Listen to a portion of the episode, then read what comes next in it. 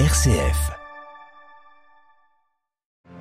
Audience générale du pape depuis la place Saint-Pierre. Ce matin, François a poursuivi son cycle de catéchèse autour du discernement, invitant aujourd'hui chaque fidèle à relire le livre de sa propre vie. Les détails au début de ce journal. Dans l'actualité internationale, l'Ukraine et la ville de Kherson au sud du pays, dont l'armée russe a commencé d'évacuer la population civile, un repli face aux contre-offensives ukrainiennes. Nous reviendrons également sur la dramatique sécheresse qui frappe la Somalie et puis sur ces tensions diplomatiques entre la Grande-Bretagne et la Chine après qu'un manifestant hongkongais pro-démocratie a été tabassé dans l'enceinte du consulat chinois de Manchester dimanche dernier. Nous entendrons notre correspondant à Londres.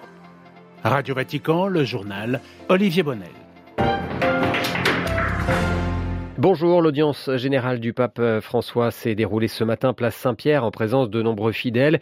Le souverain pontife qui a continué son cycle de catéchèse autour du discernement. Il était question cette fois-ci de la relecture du livre de sa vie, de sa propre vie, un travail qui nécessite de déchiffrer le langage de Dieu, a dit François. Le compte-rendu d'Adélaïde Patrignani. C'est le livre le plus précieux qui nous ait été donné, a expliqué François au début de cette audience, l'histoire de notre vie. Pour la lire, il faut entrer en soi-même, comme le conseille Saint Augustin. On se heurte souvent à des éléments négatifs, à des réflexions qui emprisonnent. Il faut alors élargir le regard, voir dans la complexité des détails importants, une lecture, une rencontre ou autre qui ont transmis paix et joie. Le pape a comparé cette lecture à un travail de collecte de ces perles précieuses que le Seigneur a enfoui dans notre terre. Il bene è nascosto, è silenzioso, richiede uno scavo lento e continuo, perché lo stile di Dio, lo stile di Dio è discreto. Le bien est caché, silencieux, a-t-il ajouté. Il exige une fouille lente et continue, car le style de Dieu est discret et ne s'impose pas. Cette recherche rapproche de Dieu. On remarque les petits miracles qu'il accomplit chaque jour pour nous, et l'on se libère des stéréotypes toxiques.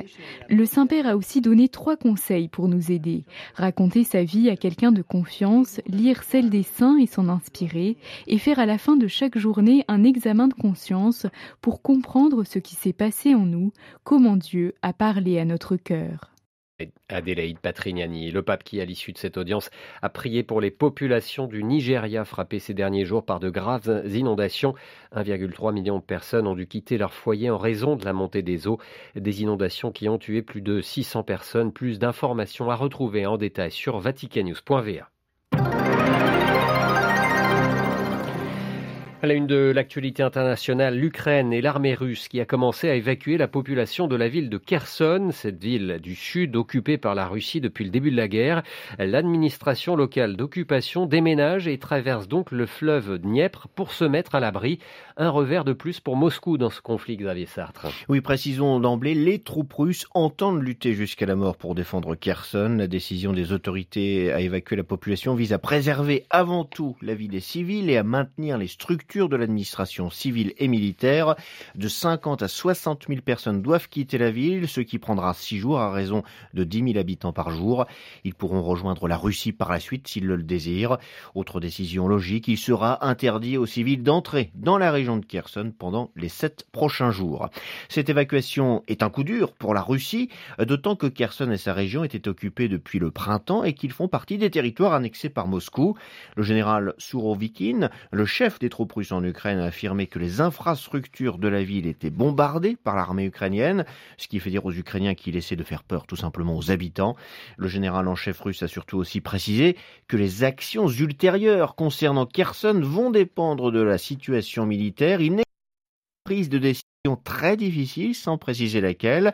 Et surtout, Olivier, il a reconnu que la situation dans la zone de l'opération militaire spéciale, selon ses termes, peut être qualifiée de tendue, une reconnaissance en creux du succès de la contre-offensive ukrainienne pour le moment. Merci beaucoup Xavier Sartre. L'Ukraine où l'un des points de tension reste celui de la centrale nucléaire de Zaporizhia.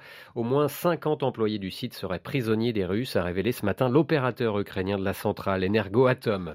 L'armée ukrainienne affirmait l'avoir détruit pas moins de 223 drones iraniens depuis la mi-septembre. Ces drones kamikazes qui ont visé plusieurs villes du pays, à commencer par Kiev, la capitale.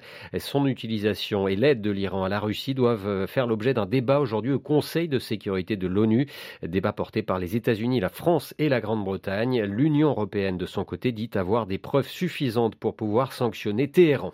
Et puis toujours concernant le dossier ukrainien, cette information, le groupe paramilitaire russe Wagner a entamé la construction d'une ligne fortifiée de défense dans la région de Lugansk, dans l'est de l'Ukraine, l'une des régions annexées par Moscou au mois de septembre. Information annoncée tout à l'heure par le chef de cette milice, Evgeny Prigogine. En raison d'une sécheresse qui dure depuis des mois, la Somalie est au bord d'une tragédie jamais vue depuis près d'un demi-siècle, s'alarment les Nations Unies. Dans ce pays de la Corne de l'Afrique, 7,8 millions de personnes, soit près de la moitié de la population, sont affectées par la sécheresse et plus de 200 000 d'entre elles sont en grand danger de, famine, pardon, selon l'ONU. Pour Monseigneur Giorgio Bertin, l'administrateur apostolique de Mogadiscio, il est nécessaire de repenser le système d'aide international. Les interventions d'urgence oui, sont nécessaires et je ne le nie pas, mais elles engendrent euh, une situation dans laquelle, en effet, moi j'ai le suspect que la plupart de l'aide, surtout dans cette situation d'insécurité, qui n'aille pas à ceux qui ont le plus le besoin et qu'il soit presque impossible de rejoindre ceux qui sont dans le besoin.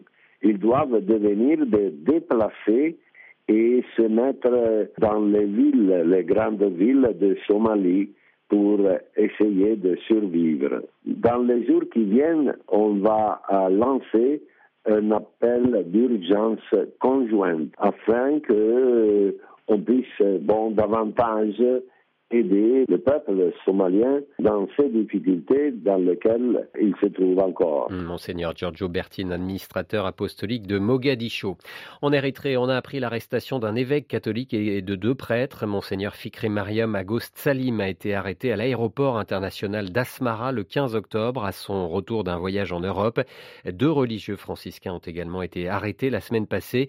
Ils seraient tous les trois détenus dans une prison près de la capitale érythréenne. Les conditions de leur arrestation ne sont pas claires, mais ils avaient pris position contre la guerre qui mobilise l'armée érythréenne contre les rebelles tigréens. Cette guerre en Éthiopie qui a repris au mois d'août après une trêve de cinq mois inquiète la communauté internationale. Le gouvernement éthiopien a annoncé hier s'être euh, emparé de trois nouvelles villes dans la région du Tigré au nord du pays. Parmi elles, Chiré, située à une cinquantaine de kilomètres de la frontière avec l'Érythrée. Une journée à haute tension prévue pour Liz ce mercredi. La chef du gouvernement britannique va devoir affronter une nouvelle fois les députés à Westminster. Lundi, elle avait dû renoncer quasi intégralement à toutes les mesures fiscales annoncées durant sa campagne. Liz qui a perdu la confiance, y compris jusque dans son propre parti, les Tories. La Grande-Bretagne, où les relations avec la Chine se tendent en cause notamment cette manifestation de militants hongkongais pour la démocratie devant le consulat chinois à Manchester dimanche dernier. Un manifestant a été traîné dans l'enceinte du consulat et passé à tabac par des agents chinois. Londres a convoqué le chargé d'affaires chinois et demande des explications. Jean Jaffré. Dimanche dernier, une cinquantaine de personnes étaient rassemblées dans le calme devant le consulat le jour de l'ouverture du congrès du Parti communiste à Pékin. Quand soudain, neuf hommes ont soudain fait irruption, c'est quand l'un d'eux a voulu décrocher une pancarte montrant une caricature du président Xi Jinping, puis l'emporter dans le parc de la résidence, et que les manifestants ont essayé de l'en empêcher qu'une mêlée s'est produite. Des policiers ont réussi à extirper un manifestant à terre, battu violemment à coups de poing et de pied. Sur des vidéos diffusées par les réseaux sociaux, l'homme qui traîne un manifestant par les cheveux serait le consul général Cheng Shiguan. Nous ne tolérerons pas que le Parti communiste chinois dénie le droit à la liberté d'expression sur le sol britannique, a tweeté la présidente de la Commission des affaires étrangères. Alicia Kearns demande que les officiels qui ont frappé les manifestants soient poursuivis en justice ou expulsés. Plusieurs centaines de milliers de Hongkongais se sont installés au Royaume-Uni depuis l'écrasement du mouvement pro-démocratie dans l'ancienne colonie britannique. Par ailleurs, 140 000 étudiants chinois sont inscrits dans les universités britanniques que le régime communiste cherche à contrôler. Laurent Jean Jaffré, Radio Vatican. Un mot de Birmanie pour refermer ce journal au moins 8 morts et 18 blessés. On dénombre 8 morts et 18 blessés dans l'explosion de deux bombes à Rangoon. Le drame a eu lieu devant une prison de la ville. Les explosions ciblaient des personnes qui faisaient la queue pour déposer des colis à l'intention de leurs proches détenus. Peu d'informations euh, sur les responsables de cet attentat. La junte militaire dénonce des terroristes.